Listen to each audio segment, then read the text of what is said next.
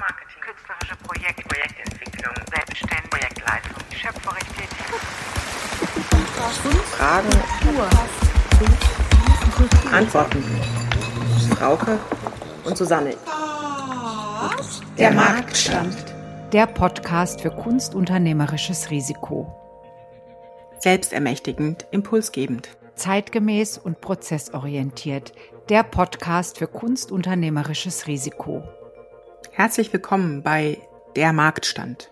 Wir sind Frauke Und Susanne. Und wenn du auf der Bühne stehst, selbstständig, schöpferisch tätig bist, deine Ideen und Anliegen für künstlerische Projekte entwickeln und realisieren möchtest, gibt's einiges zu wissen. Der Marktstand will dir Wissen und Handwerk anbieten. Wir haben ein reiches Sortiment an Themen und Fragestellungen, welches wir bearbeiten und füllen gleichzeitig deinen Bauchladen mit Tools, um deine Vorhaben überhaupt angehen zu können. Wir empfehlen daher, gut zu hören und nachmachen. Wir beide sind Theaterhasinnen und ja, wir gendern und es bleibt auch so. Wir sind studierte Musikerin und Regisseurin, Kulturmanagerinnen, Aktivistin, Netzwerklerin und wir sind beide solo selbstständig in der Kulturwirtschaft. Wir sind Expertinnen in Fachbereichen wie Kulturmarketing, Projektentwicklung und oder Projektleitung. Wir kennen viele deiner Fragen und unser großes Netzwerk weiß viele Antworten. Wir freuen uns, dich auf dem Marktstand in den nächsten Wochen und Monaten herumzuführen. Auf geht's! Der Marktstand. Herzlich willkommen zum Marktstand, dem Podcast für kunstunternehmerisches Risiko. Hallo Susanne, schön dich zu sehen. Ebenso, hallo. Und vor allen Dingen endlich, hallo lieber Oliver, Oliver Brunner, herzlich willkommen. Hallo, hallo ihr zwei. Wie schön, dass wir es schaffen. Nachdem wir so viel miteinander reden und telefonieren, freue ich mich ungeheuerlich, dich heute hier bei uns begrüßen zu dürfen. Und ich würde für alle, die dich noch nicht so wirklich kennen, dich doch ein klitzekleines bisschen vorstellen, sodass wir einen Eindruck haben, wo du herkommst ähm, und wer du bist.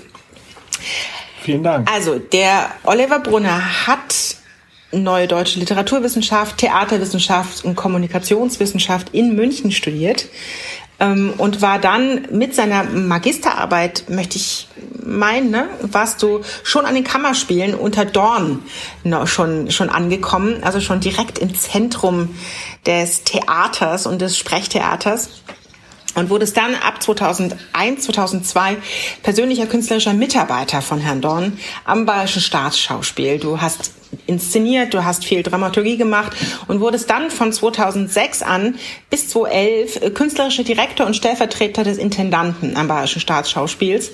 So von daher kannst du uns, glaube ich, sehr viel über Institutionen ähm, und auch die Entwicklung von Institutionen sagen. 2011, 12 hast du die Gesamtleitung der Bayerischen Theatertage übernommen und warst dann vor allen Dingen auch Schauspieldramaturg, Produktionsleiter und Stellvertreter von Juliane Votteler in Augsburg. Ich glaube 2012 und 13 war das, oder? Oder ab 2012, 13, ne?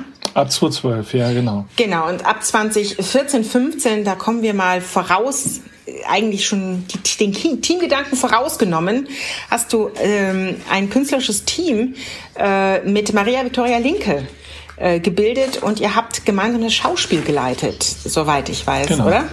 So ist korrekt, genau. Also von daher äh, kommen wir sicherlich auch noch mal gleich dazu. Diese ganzen Teamgedanken, wo heute ja noch schon mitgespielt wird, die sind nicht so neu. Die gab es schon früher und bist jetzt Schauspieldirektor seit 2016, 17 am Staatstheater Darmstadt. Ähm, Genau. Wir machen immer einfach, damit wir die Menschen auch ein bisschen abseits ihrer Funktionen kennenlernen, ähm, so kleine Spielereien und am besten so schnell ohne Nachdenken antworten. Ich glaube, mit einem Espresso geht das jetzt besonders gut. Salziges Okay. oder süßes Popcorn? Äh, salzig. Oh, okay. Ah, da zieht's mir alles zusammen. Nee, ich liebe das. Gut. Ähm, Teammitglied oder Teambilder? Beides. Kann man nicht sagen, ne? Ja, ich finde Doch, natürlich. Doch, beides. Mozilla Hubs oder Gathertown? Was ist das? Gut, dann bin ich beruhigt. Ja, das sind diese, diese drei, Avatare. ja genau, das Nee. sind so diese, diese dreidimensionalen, äh, Pokémons. nee, das sind Mozilla Hubs, da hat die DG ihre, ihre, Da war ich leider genau, und nicht. das sind so, und Gather Town ist ein bisschen zweidimensionaler. Bin ich beruhigt, ich finde, es funktioniert nicht besonders. Ich habe auch keine Ahnung, was das ist. Lego bauen oder puzzeln? Puzzeln. Ah, interessant. Kleingeld oder Handyzahlung? Kleingeld. Ah, echt, du bist noch so einer? Ah, ich hasse Kleingeld. Altmodisch. Es macht immer das Portemonnaie so bumsvoll. Ja, das, das ne? ist aber so toll. Dann denke ich immer, ich habe mehr, Das mehr, mehr in der Geld. Tasche. Ja, genau. Du bist reich. Sehr Genau. gut. Obwohl es nur 10 Cent Stücke sind. Sehr gut. Und aber da kommen wir ja schon ein bisschen. äh, Ich denke, ich bin reich. Oh, oh jetzt habe ich mir wieder was gesetzt von wegen Übergang. Schauen wir mal, wie wir das jetzt gebacken kriegen, um ehrlich zu sein. Äh, Ich denke, ich bin reich. Ich denke, ich bin reich, wenn ich in einer Institution unterwegs bin, die ja doch relativ abgesichert ist, die recht ähm, äh, gesetzt ist und muss dann aber feststellen, dass dem vielleicht doch nicht so ist. Und wir in der Dialektik, wir reden ja heute auch über Staatstheater im Verhältnis auch zu einer freien Szene. Wie kriege ich Stimmen in eine Institution, die vielleicht dort noch nicht da waren? Wie werde ich denn als Staatstheater oder als Institution reich an Stimmen, an Umgang, an Menschen? Oh, die war nicht schlecht, komm. Das war sehr gut. Also, Das war ein sehr guter also Übergang. Also beide, wirklich also echt. Du so kriegst den Übergangsraum heute. Platin. Genau, genau. Ja, ist aber eine gute Frage. Also reich werde ich eigentlich nicht mit, ähm, mit meinem eigenen Reichtum, sondern wenn ich mich umschaue. Also ich glaube, ähm, Stichwort Öffnung. Also dass man, ähm, weil reich sind wir ja per se erstmal. Also weil wir haben ja nun alle studiert, wie du mich vorhin auch schon vorgestellt hast. Und äh, da haben wir uns ja auch mit sogenannten Kan, was? Kani? Keine Ahnung. Ich weiß nicht. Ich hatte mal Latein, hab's vergessen. Also mit dem Kanon beschäftigt. Also so ungefähr so, das müssen wir alles irgendwie, ähm, das müssen wir alles machen, alles schaffen. Ähm, und ähm, aber irgendwie merkt man dann, gerade in der heutigen Zeit, also ich meine, ich bin nun doch irgendwie so ein alter Knacker schon, da fehlt was. Also irgendwie, also es fehlt was an den Geschichten, es fehlt was an den Stimmen und es fehlt was an den Themen. Und irgendwie schrammen wir da so ein bisschen, also an der Realität ziemlich vorbei. Also ähm, das heißt, ich glaube, Theater muss mehr ähm, mehr Volkstheater mehr werden, und zwar Volkstheater in diesem wirklichen Sinne.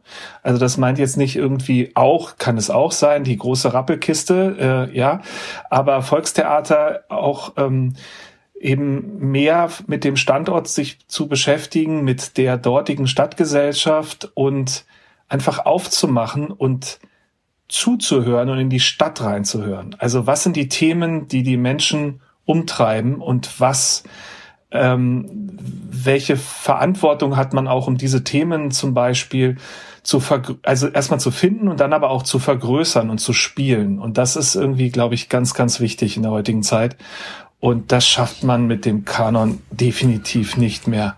Also da deshalb irgendwie müssen wir übertreiben, äh, äh, über, übertreiben, überschreiben. Entschuldigung, ich war jetzt kurz abgelenkt, weil ich habe leider eine Kuckucksuhr und die quiekt jetzt das Mistviech. Das macht gar nichts, die Okay. nehmen wir gerne mit. Also Ja, kein das ist so ein Problem. ironisches äh, Mitbringsel hier bei mir in der Sehr Wohnung gut. und äh, das finde ich so ganz herrlich so? und die quietscht jetzt dazwischen. Ähm, ja, nee, also das, äh, weil ich war jetzt so gerade so im Flow. Ähm, Überschreiben. Jetzt bin ich leider genau. Deshalb glaube ich, dass es, also dass man, man kommt, glaube ich, so ein bisschen weiter durch äh, Befragung des Kanons, durch auch durch Überschreibung. Also wenn es dann mal ein Kanon sein muss. Also ich habe da ein Beispiel. Ähm, wir haben uns, ähm, ich wollte unbedingt irgendwie jahrelang ähm, ähm, Johanna von Orleans machen. Und ähm, ja, dann haben wir uns damit beschäftigt. Ja, äh, wer ist das überhaupt? Und ich meine, wir kennen jetzt also den Herrn Schiller, aber äh, die Johanna von Orleans selber, davon gibt es keine Dokumente. Also sie hat selber nicht gesprochen. Also wir wissen nichts. Also das ganze Bild von Johanna von Orleans haben sich haben andere Leute geschaffen und das waren zu 90 Prozent auch Männer die dann eben diese Frau oder die Biografie dieser Frau geschrieben haben oder diese ganzen Zuschreibungen. Und damit haben wir uns beschäftigt. Das heißt, dieser Abend von Claudia Bossart hieß ähm, Johanna von Orleans am Beispiel Friedrich Schillers. Und äh, damit hat man, glaube ich, eine gute Tangente in die Stadt gelegt. Also einmal, es geht um den, das Kanonstück Johanna von Orleans. Ähm, und es geht aber auch noch um viel mehr. Also wenn die Leute dann drin waren, haben sie gemerkt, aha, ähm, es wird noch reicher oder noch ähm, umfassender erzählt oder auch kritischer erzählt. Und das ähm, finde ich ist so, ähm, ja, ist für mich, äh, das ist für mich so ein schlagendes Beispiel. Ähm, und das andere ist, dass wir feststellen, in den letzten Jahren irgendwie, also es tut mir leid, ich liebe ähm, Dramatiker über alles, aber irgendwie im Moment kommen wir eher weiter mit Romanadaptionen. Irgendwie sind die Erzählungen, die Romane schneller, schneller am Puls der Zeit als die Stücke. Oder man irgendwie es, man nimmt diese Vorlage und erarbeitet in einem Team also Regie, Dramaturgie oder manchmal auch, oder ja, so, dass man eine, eine Grobfassung hat und dann geht man damit in die Arbeit, also mit dem Ensemble und erzählt dann gemeinsam oder findet einen Weg, gemeinsam diese Geschichte zu erzählen. Und ähm, das ploppt jetzt immer mehr auf, also dass wir Romanbearbeitung machen. Du hast ja gerade schon beschrieben, äh, ich würde mal weitergehen, Susanne, du hast ja gerade schon beschrieben, diesen, diese Tangente in die Stadt zu legen. Äh, Stimmen zu geben, ähm, Räume zu geben, ähm, Plattformen zu geben. Ähm, und das setzt ja schon ein institutionelles Verständnis voraus, äh, was voraussetzt, in die Stadt hinauszugehen. Wenn wir sagen, frei. Die Stadt ist ja eine Vielzahl an freien Akteuren und aber auch Institutionen. Ähm, wie würdest du freie Szene überhaupt im dialektischen Verhältnis letztlich auch zu einer Institution äh, definieren? Okay, das ist jetzt ganz schön viel, was du jetzt auf einmal fragst oder sagst.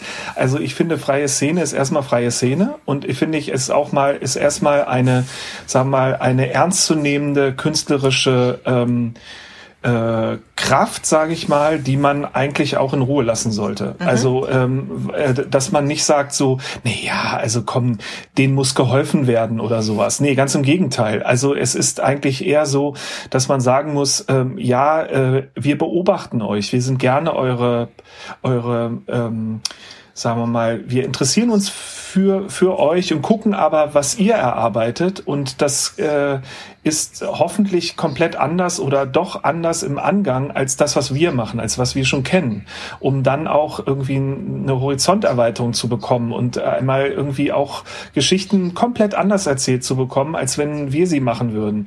Weil vielfach, also das, was ich bei der freien Szene, äh, also außer sie, es gibt ja auch ganz viel, gerade auch in Darmstadt, äh, gibt es freie Szene, die eine eigene ein eigenes Aufführungshaus hat. Also das ist zum Beispiel das ist das Mollerhaus, das direkt neben dem Staatstheater ein wunderschönes Gebäude, was auch für viel Geld von der Stadt, ähm, da hat man auch gemerkt, wie diese Wichtigkeit äh, der freien Szene für Darmstadt für viel Geld saniert wurde. Und ähm, ähm, ja, und, und aber freie Szene verbinde ich auch, also so habe ich freie Szene erlebt, äh, sehr häufig, also auch in anderen Orten, eben wo ich ja vorher war. So zum Beispiel, ich komme, bin ja gebürtig aus dem Landkreis Göttingen, äh, die dort die freie Szene, das fand ich immer total spannend, dass die halt raus, dass die halt nicht in so institutionellen Gebäuden waren, sondern dass die die Projekte gemacht haben, dort, wo sie auch stattfinden sollten. Also in irgendeiner alten Salzsaline oder ich weiß es nicht. Also ich fand das immer irre, dann auch im Rahmen dieses Projekts Projektes einen ganz anderen Spielort und damit auch eine ganz andere Atmosphäre erschließen zu können. Ähm, und fand das dann irgendwie auch toll, vielfach die Zuschauer, äh, Spieler in Situationen aufzuheben. Also nicht Guckkastenbühne, was ich irgendwie mhm. meistens gewöhnt bin von diesen Institutionen, sondern irgendwie zu sagen, nee, also es ist halt irgendwie eine Oral Poetry Situation, also wo wir alle, alle quasi um ganz blöd gesagt in einem Lagerfeuer sitzen oder ich äh, ähm, es gibt gar keine ähm, äh, Zuschauer ähm, äh, sondern ich ähm, es ist ein Walk, also ich laufe irgendwo durch und treffe dann auf Spieler ähm, oder auf Performer ähm, und begebe mich in einer Situation, die ich vorher nicht einsehen konnte und wo ich auch gar nicht abschätzen konnte, wie lange ich mich zum Beispiel in diesem Raum aufhalte und so weiter. Also ich mache eine auch eine physische Erfahrung und das fand ich zum Beispiel immer total aufregend und also für mich persönlich ein Mehrwert, als wenn ich dann nett nur in dem kuscheligen Sessel, Sessel sitze und nach vorne schaue. Und äh, ich spreche dann immer so von Kulturverrichtung und vorne findet was statt, dann geht's, geht der Vorhang zu, Licht aus und tschüss. Also mit den Leuten, die da oben waren, hat man nichts zu tun. Man hat sie irgendwie beklatscht, aber es ist so ein bisschen dann doch so, ich, ich überspitze jetzt, so ein bisschen wie, wie Kino, Vorhang zu, alle Fragen offen und dann geht man halt raus und man hat keinen Kontakt zu der Kunst. Und das ist, oder zu den, zu den Künstlern. Man, Idealerweise gibt es dann vielleicht noch ein Nachgespräch, wo man die Spieler, die Akteure noch sieht. Aber das ist bei der freien Szene ist das irgendwie per se immer gegeben oder so kommt es mir jedenfalls vor. Bei vielen Projekten, die, mit denen ich, die ich erlebt habe, dass es genau auch darum geht, äh, den Austausch, ähm, dass der Austausch Teil dieser Show ist, Teil der Performance. Und das fand ich irgendwie immer total aufregend. Ja. Und, und ähm, wie integriert man jetzt diese Bereicherung, ja. um nochmal auf den Anfang zu kommen? Wie integriert man die Bereicher? Also ich glaube. Äh, die, Entschuldigung, so, ich war noch nicht fertig mit der ah, Frage. Ah, wie integriert man diese Bereicherung, die man in der freien Szene erlebt als Theatermensch und als äh, Leiter einer Sparte in eben diese äh, Institution? Kann man das? Äh, macht das Sinn? Ja, das macht schon Sinn. Und zwar, ich kann da ein super tolles Beispiel, das war der Auftakt äh, geben. So, erstmal einen Satz zu Ende reden. Das war der Auftakt unserer Recherche oder unseres, sage ich mal so, Reinhorchens in die Stadtgesellschaft. Also ich rede jetzt nur vom Schauspiel in erster Linie. Mhm. Wir haben 2019 ein Projekt gemacht, das hieß Kranichstein Represent. Deutschland braucht das. Ähm, das ist ein Titel, der ist geklaut äh, von dem Rapper Oleg Sesh, ähm, der in Kranichstein gewohnt hat. Kranichstein ist ein ja interessanter Stadtteil vor Darmstadt, der für mich in dem Sinne wie als Modell für die heutige Stadtgesellschaft stehen kann. Ähm, weil man hat die Historie, also dort gibt es so ein altes Jagdschloss, was irgendwie aus dem 18. Jahrhundert stammt, von den Großherzogen oder damals noch Landgrafen. Dann gibt es dort einen sozialen Wohnungsbau, wo sich die Stadt Darmstadt gedacht hat, super, da machen wir einen ganz neuen Stadtteil und da ist dann billiges und soziales Wohnen. Das Ganze ist aber nie beendet worden und wurde dann zu so einer Art, äh, ja, sozialen Brennpunkt, also Stichwort Ghetto. Ähm, und dann hat man in den 90er Jahren dort das sogenannte Bionadeviertel, das jetzt in groß vielen Anführungszeichen zu sehen, errichtet, nämlich irgendwie ähm, Bungalow-Siedlung und dort leben die, ähm, sagen wir mal so, grünen WählerInnen äh, mit, äh, mit entsprechendem finanziellen Background. Dort steht unter anderem auch das erste Passivhaus Deutschlands. Also da hat man wirklich auch architektonisch sich ausgetobt. Und ähm, diese Bevölkerungsschichten oder die, diese, ja, also diese Vielfalt der Bevölkerung, die leben dort zusammen oder beziehungsweise müssen zusammenleben und finden da irgendwie eine, ja, eine Art ähm, des Agreements, also wie man durch den Alltag zusammenkommt. Und das hat mich so als Impuls total interessiert. Ähm, dort sind, gibt es eben viele Biografien von Menschen, eben zum Beispiel Oleg Sesh, ein äh, ukrainischer Rapper, der dort eben eine ganze Zeit lang in einem Hochhaus gelebt hat, äh, bevor er dann entdeckt wurde und jetzt äh, in Frankfurt lebt und irgendwie riesen Karriere gemacht hat. Ähm, und ähm, also dieses, also dieser, diese, diese, diese vielen Geschichten zu erkunden, zu erfragen und die Menschen auch kennenzulernen, die diese Geschichten transportieren, äh, sie zum Teil auch zu Mitakteuren zu machen in Form eines theatralen Spaziergangs, das war damals die Idee für dieses Projekt.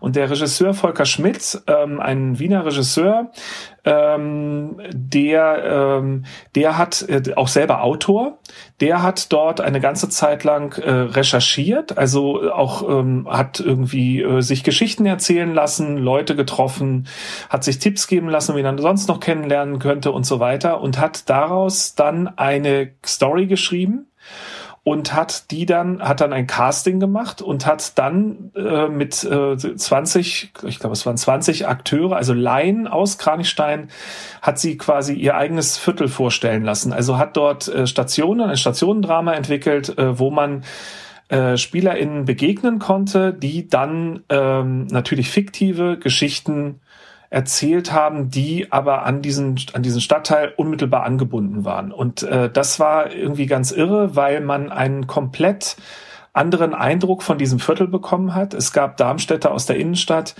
äh, die gesagt haben, ich war noch nie in meinem Leben in Kranichstein, äh, weil da sagte man immer Ghetto und Drogen und überhaupt. Ich muss sagen, das ist ein so lebenswertes Viertel hier. Ich bin total froh, dass ich jetzt hier bei diesem Spaziergang dabei war. Und diese Geschichten und diese Menschen, die ich kennengelernt habe, das fand ich irgendwie toll. Also das, da hatte ich gar nicht mit gerechnet. Und da haben wir begriffen, das war so ein Auftakt, uns fehlt was. Also in unserem Spielplan fehlt was. Wir müssen was anders denken, anderes machen.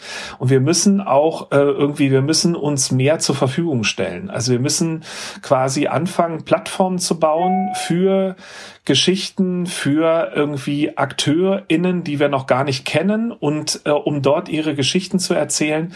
Und dann haben wir ein Nachfolgeprojekt gemacht, das hieß dann Staatstheater Represent, wo dann vier ähm, Kranichsteiner ähm, das Staatstheater äh, in dem Sinne äh, Fragen an das Staatstheater gestellt haben. Also Stichwort auch ähm, an die Struktur, also über Rassismus und ähm, äh, also irgendwie, wie das hier mit den Machtverhältnissen alles läuft und so weiter und dass doch jetzt so ein Sozialkitsch irgendwie nur auf die Bühne kommen soll, wenn sie jetzt hier mitmachen und so weiter. Also haben das so ein bisschen, das war so eine böse Farce.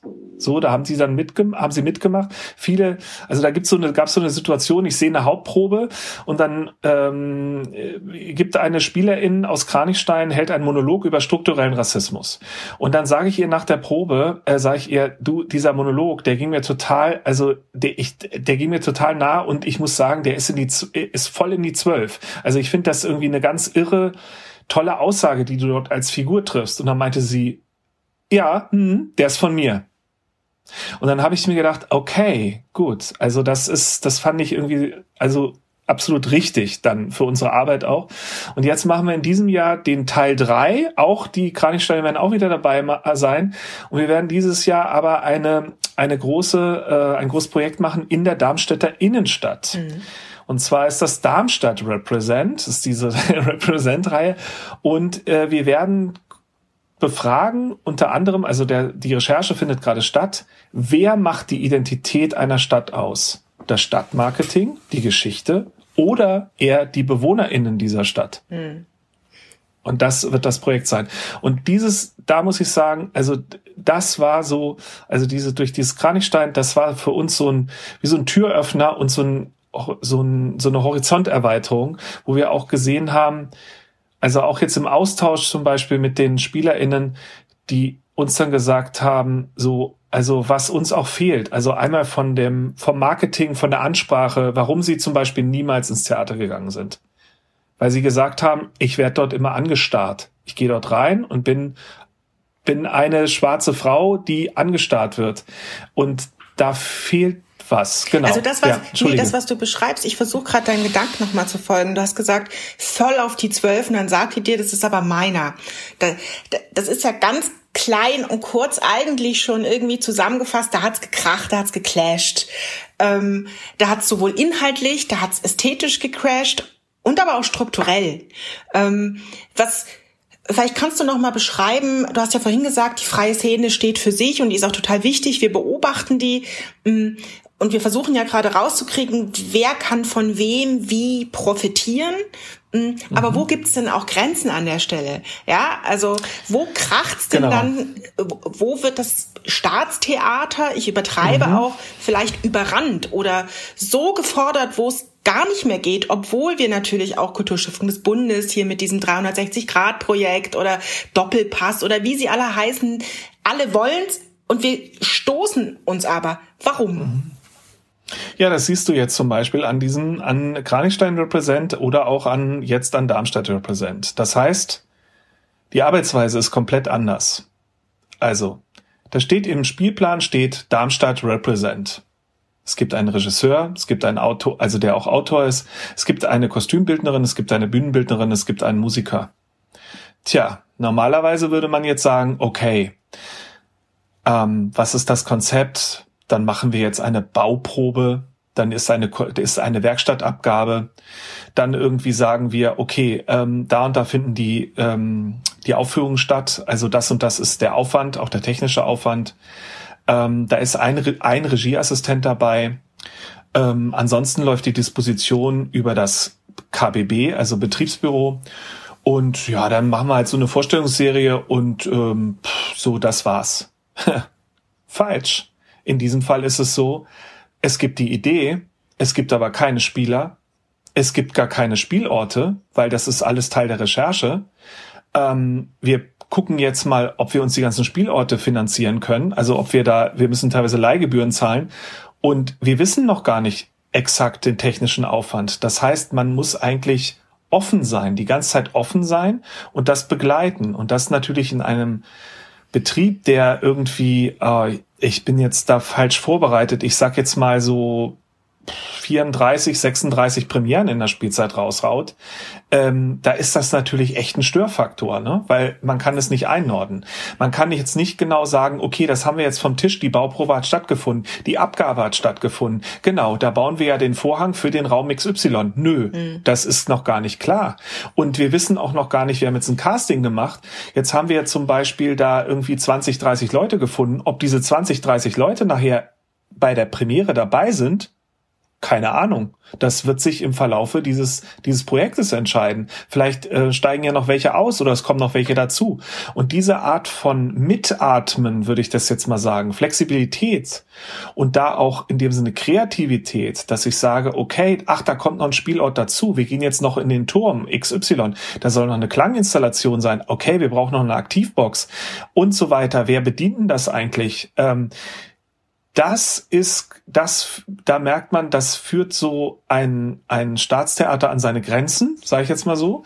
Ähm, und da ist es ganz wichtig, das haben wir bei Kranichstein erlebt, also ich habe davor gar keine Angst, weil ich habe davor Produktionsleitung äh, Brecht Festival gemacht und dann habe ich begriffen, das was es braucht, ist da vielfach Kommunikation, ein Übersetzer, hm. der natürlich haben wir dann alle Angst vor diesem vor diesem sagen wir mal vor dieser Fluidität und zu sagen, oh Gott, oh Gott, das kann ich jetzt gar nicht festlegen, aber genau das ist die Kraft und das ist das Besondere und dadurch bekommt man mehr als eben einer ganz normalen Produktion, die auf der Bühne stattfindet. Also das heißt ja eigentlich eigentlich, das Theater ähm, wird ja in dem Fall nicht mehr nur ein Verwalter Nein. der Kunst, sondern es wird wieder neu selber zu einem Ort, wo Projekt und äh, ja, projektbezogen gearbeitet wird und wo wieder selbstschöpferisch auch erschaffen wird. Zum Akteur wieder, wird zum Akteur. Es wird wieder zum Akteur und das finde ich eine wundervolle ja, genau. Botschaft. Genau. Also,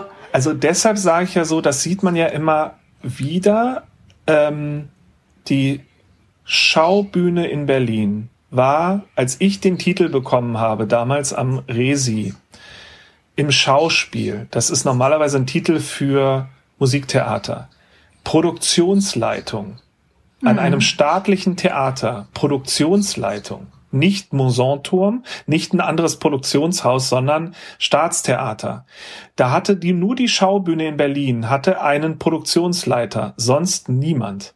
Und genau das war meine Aufgabe von der Kunst kommend, aber die, den, den Pragmatismus kennend und da genau zu jonglieren, zu übersetzen, zu vermitteln, Ängste zu nehmen, irgendwie, ähm, sagen wir mal, Sachen anzustiften, zu beraten, zu, zu Strukturen, also in die Struktur zu gehen und für Freiräume zu sorgen, die aber zu ermöglichen, genau. Und das ist irgendwie, glaube ich, das haben jetzt machen immer mehr Theater und also Staats Stadt- und Staatstheater, ähm, weil sie begriffen haben, ähm, nur so kommen wir aus unserem normalen Quark raus und nur so können wir irgendwie äh, tolle neue Dinge stiften. Und ähm, und dann aber auch gleichzeitig eine Art von Netz bauen, was so etwas ermöglicht. Also, dass es abgefedert wird, dass es nicht im luftleeren Raum ist, sondern dass man darüber nachdenkt, wie realisiert man realistisch. Also nicht nur zur Recherche zu machen, sondern dass wir sagen, okay, das dauert jetzt, dieser Prozess äh, dauert jetzt vielleicht ein bisschen, ist, hat ganz viele Umwege oder wie auch immer. Und der wird aber in eine, der führt irgendwo hin. Also das gibt ein, ist ein Ziel. Also da zum Beispiel würde ich jetzt auch kurz sagen, das unterscheiden wir uns dann schon von der freien Szene. Das würde man sich dann immer wünschen, aber dass man sagt, so, wir sind, äh, wir sind dann doch nicht ergebnisoffen, sage ich jetzt mal so, sondern es gibt ein Premierendatum. Also mhm. da würde man sich manchmal wünschen, naja, aber der Prozess dauert jetzt vielleicht noch einen Monat länger oder zwei Monate länger. Das ist nicht so, jedenfalls im Moment noch nicht so. Oder man muss es sich dann wirklich erkaufen. Das heißt, dann brauche ich aber auch vielleicht ein Parallelensemble oder muss dann halt Akteure nur für dieses Projekt dann engagieren, wo man dann sagt, irgendwie, es dauert halt zwischen sechs bis acht oder zehn Wochen, keine Ahnung. Das ist, kann dann aber, das ist dann nicht mehr Spielplan, planungsmäßig. Konform, ja. So das, ja, mhm. genau. Entschuldigung, apropos, du hast eine Frage. Apropos, ja. ja apropos erkaufen, das wäre jetzt meine Frage. Ja. Ich meine, genauso wenig, wie man das so gänzlich planen kann, ja. wie budgetiert man das Ganze? Indem man sich diese Freiräume in, ähm, so war das auch bei Kranichstein, in seinem Spielplan einbaut. Also es kann dann sein, dass, also Kranichstein war, ich sag mal, anderthalb so teuer wie eine normale Produktion, indem ich was weggelassen habe in denen das eben zum Beispiel zwei mhm. Produktionen waren, ähm, also eine Produktion halt gekillt habe und gesagt habe, okay, das ist es mir wert, mhm. Dass ich diesen Weg jetzt gehe und dafür eben das Budget brauche. Oder bei Darmstadt Represent ist es so, dass wir ähm, dort noch Drittmittelakquise betrieben haben. Ja. Woher weiß ich denn, was ich budgetieren muss, wenn ich gar nicht weiß, was das Resultat sein Erfahrungswerte. wird? Okay. Erfahrungswerte. Das waren wirklich Erfahrungswerte. Also, dass ich zum Beispiel mit Kranichstein auf den, aufgrund der Erfahrungswerte von Kranichstein konnte ich jetzt super easy Darmstadt Represent budgetieren. Also das war so, das war einfach. Und bei Kranichstein habe ich dann so gesagt, so eben eigentlich zwei Produktionen werden das wahrscheinlich. So, Pi mal Daumen. Und dann irgendwie, ja, und habe halt eine Produktion weggelassen. Das, was du beschreibst, ist ja eigentlich eine ganz schön, ich sag's mal böse, fiese Kiste, ne? Also, ähm, eine Institution gibt letztlich eine Carte Blanche, nimmt aus ihrem Kanon, aus ihrem vertrauten Weg etwas weg, um etwas zu öffnen, wo ich noch nicht weiß, welchen Impact hat es, wo geht es hin, ähm, äh, welche Nachhaltigkeit hat es auch? Ne? Also wir reden ja auch immer über Audience Development, Zuschauer genau. wiederholen, genau. jetzt nach Corona umso mehr. Mhm, ja, mhm, von mhm. daher ist es ja ein etwas sehr Mutiges, ja. Mhm. Und es ist ja ein Stück weit auch ein, ein Grundvertrauen, ähm, letztlich auch in Beziehungsarbeit. Ne? Also Absolut. Ähm, in Beziehungsarbeit, in die Menschen vor Ort, wenn du zu am Anfang sagst, ich will in die Stadt, ich will die Stadt öffnen. Ähm, und im gleichen Atemzug frage ich mich halt, wenn du mit Freien arbeitest, wäre es ja durchaus auch möglich, ähm, du hast es jetzt schon gesagt, budgetieren Drittmittel, dass die ebenfalls Kohle mit reinbringen. Also dass wir das wirklich immersiv im, im besten Sinne äh, gestalten. Mhm. Ja, also das ist nicht, wenn du Geld besorgst oder Geld gibst als mhm. Staatstheater, kommt man mhm. ja wieder auch in eine Machtposition. Ne? Absolut. So, also wenn man diesen Gedanken, den du beschreibst, wenn man den noch konsequenter weiterdenkt, mhm. rutschen wir in ein komplett immersives Miteinander. Ähm, Klar. Genau. Das haben wir, das haben wir auch ausprobiert und äh, sogar dreimal, also mit dem Schauspiel nur einmal. Das ist halt Doppelpass gewesen.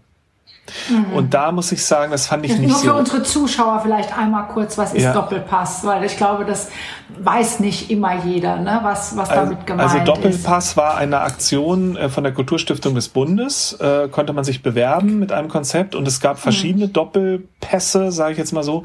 Der letzte war so, dass es ähm, ein Stadt- und Staatstheater, einmal freie Szene und nochmal freie Szene. Also äh, es waren drei Partner äh, innen und dann Oh Gott, und ich glaube, das letzte, die freie Szene, musste auch irgendwie im europäischen Ausland sein. Also das war jetzt nicht, äh, genau, so war es. Und das haben wir irgendwie, also ich fand das grundsätzlich als Mehrwert, fand ich das toll, weil es war eine Tanzkompanie, die an das Schauspiel dran Super. wollte.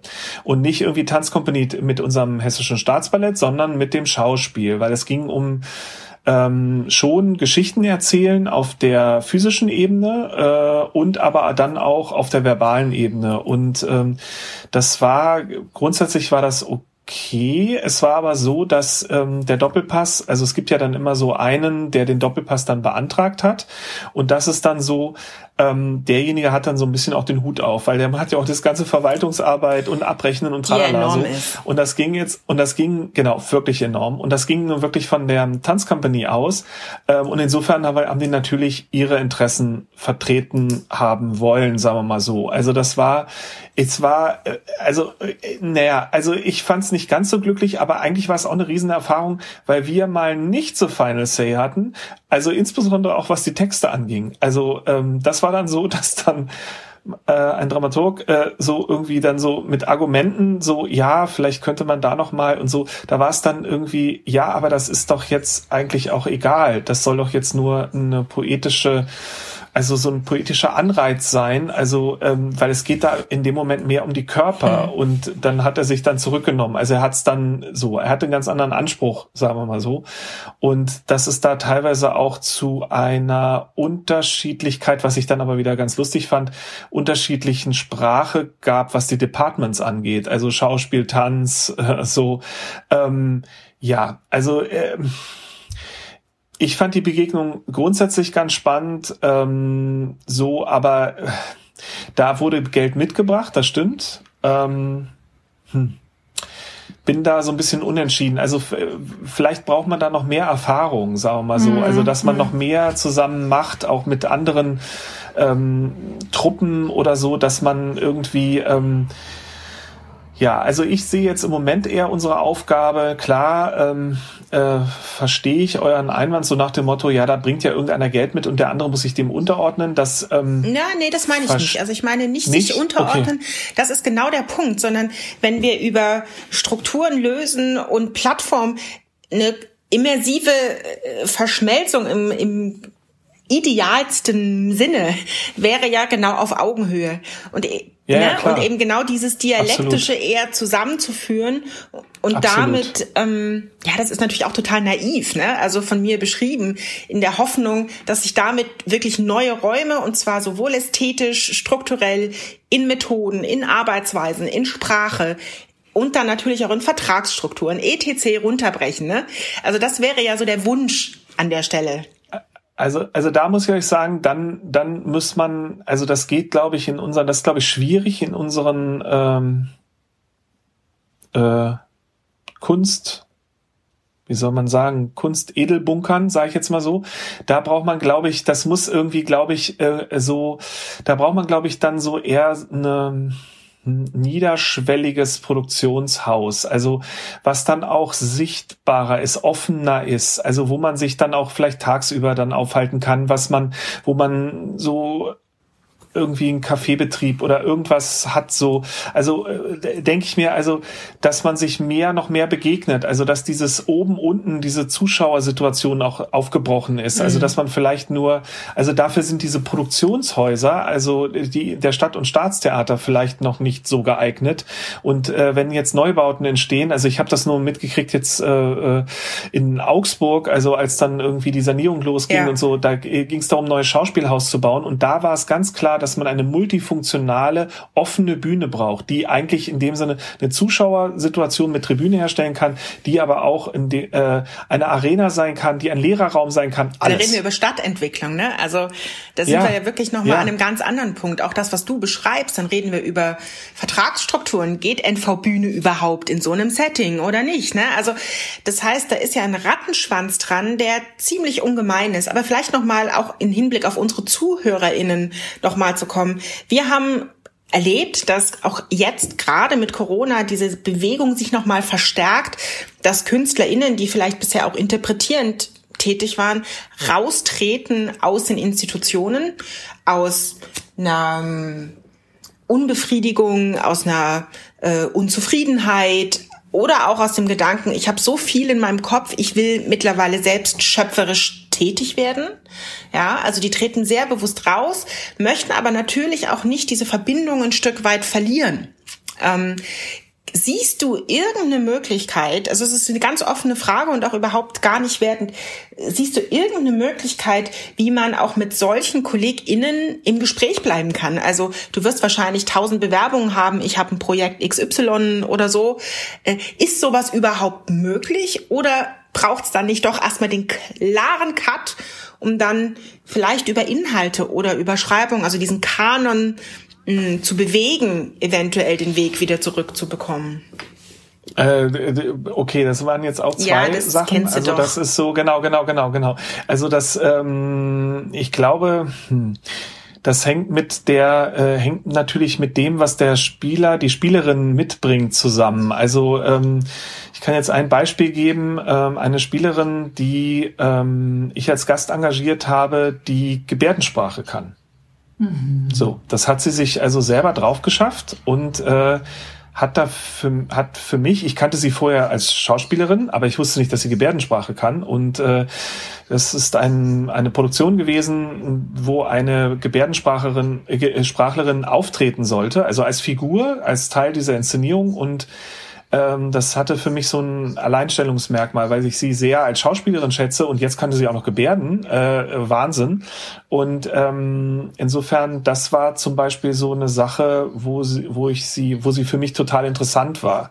Also ansonsten ist es, glaube ich, wenn man da jetzt raustritt und ähm, erstmal was, äh, was anderes sucht, dann würde ich jetzt eher immer denken, also was bringt diese Person dann mit? Also ein, was, was erlebt sie dann außerhalb, was ich jetzt zum Beispiel in meiner Blase nicht kenne, nicht weiß. Mhm. Also das kann ja auch zum Beispiel, sagen wir mal so, eine besondere, eine besondere Biografie oder eine besondere Erfahrung sein, was weiß ich, eine Auslandserfahrung oder irgendwas, also was mich dann wieder reizen würde, sage ich jetzt mal so, um zu sagen irgendwie, wow, erzähl mal bitte von dir. Du weißt was, was ich nicht weiß. Also dass du bringst was mit neben deiner Professionalität als Spielerin, ähm, bringst du jetzt was mit, was du, wo du unser Projekt mit reicher machen kannst oder äh, besonders machen kannst. Also wo du was hast, was keiner in diesem Ensemble jetzt mitbringt. Wie interessant, das haben wir heute Nachmittag diskutiert. Du musst was haben, womit du in Erinnerung bleibst und wo du hängen bleibst.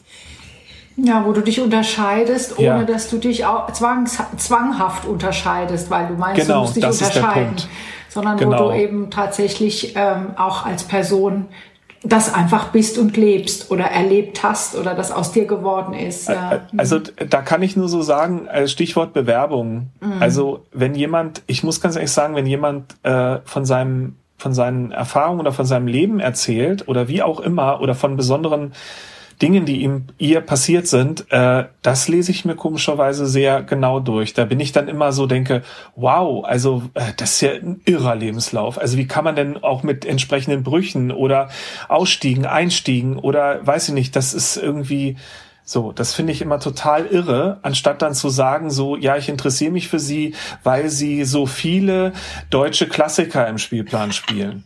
Da muss ich immer sagen, oh nee, lass mal. Verstehe. Aber was nehmen wir denn da, also was können wir denn mitgeben? Wir können mitgeben, freie Szene und Staatstheater, ja, es ist, ich versuche es gerade nur noch mal zu rekapitulieren, Pff, ist, ähm, wir reden über eine Dialektik, die ohne einander nicht geht. So, nee, ja, also auf keinen Fall. Von daher, ja, genau. Und es sollte sich auch nie richtig angleichen, weil dann, dann kann man nicht mehr voneinander profitieren oder lernen oder so. Das finde ich ganz, ganz wichtig. Man, die freie Szene sollte nicht zu versuchen, wie ein Stadt- und Staatstheater zu werden. Und umgedreht finde ich, irgendwie ein Stadt- und Staatstheater hat auch die Aufgabe, nicht so zu werden wie irgendwie ein Produktion, ein reines Produktionshaus. Ja, das ist total spannend, weil das ja wieder empowert und Mut macht, auch für unsere Zuhörerinnen, wirklich dann konsequent in dem zu sein, was sie tun an der Stelle. Es geht genau. um Vernetzen, genau. es geht um Plattform, es geht um, eine, um ehrliches Aufeinandertreffen von Menschen ja, und genau. Interesse mhm. füreinander. Das finde ich nochmal ganz wichtig. Es geht aber auch ganz viel um Leben und Erfahrungen machen und das auch irgendwie nicht zu sagen, es, ich lebe jetzt nur in der Blase, eben in der Theaterblase, ich will jetzt nur professionell Theater sein, sondern er auch mal, also es gilt für jeden einzelnen Künstler in der heutigen Zeit, glaube ich, immer umso mehr zu leben, an diesem gesellschaftlichen Leben dran teilzunehmen, Fragen zu stellen, sich da offen zu halten und da vielleicht auch ein bisschen politisch unterwegs zu sein. Also, äh, weil das ist dann, das ist spannend für die, finde ich, für die heutige Arbeit eines Theaters. Also, dass man es wieder erfahrbar macht eigentlich. Ja. Ne? Also man, ja. man sitzt nicht da und konsumiert, nee. sondern es wird erfahrbar. Ich glaube, das Richtig. ist ein, äh, wirklich ein wichtiger, sehr wichtiger Punkt. Also ja. Interaktion und ähm, Kommunikation und dadurch eben auch eine, eine emotionale ein emotionales Erlebnis zu schaffen. Das kann ich natürlich auch, wenn ich da sitze, aber es schreibt sich einfach auch noch mal anders in den Körper und den Geist ein, wenn man selber aktiv dabei ist. Und du hast gestern ein so schönes Zitat gegeben, was ich doch jetzt gerne noch mal weitergeben würde. Der Kanon ist tot, es lebe der Kanon. Das, das, das finde ich ziemlich gut ähm, und finde, ich beschreibt diese Dialektik ohne große Erklärung. Mhm. So, mhm. super. ja. Genau. Damit sei es gesagt, alles. Oder? Ja, und äh, lieber Olli, wir können uns nur bei dir bedanken für deine Zeit und die Einsicht auch und auch Sehr über gerne. die Reflexionsbefähigung, die du als Vertreter einer Sparte in einem Staatstheater äh, mit uns gemeinsam gegangen bist gerade. Vielen Dank. Ich danke euch. Es hat mir sehr viel Spaß gemacht. Ich bin froh, dass es eben technisch heute wirklich sehr gut war. Vielen, vielen Dank, Tschö. lieber Oliver. Danke tschüss, euch. Tschüss, tschüss. Bis dann. Ciao. Das war der Marktstand. Podcast für kunstunternehmerisches Risiko mit Oliver Brunner. Der Marktstand. Fragen, Antworten. Ganz herzlichen Dank, dass du dabei warst.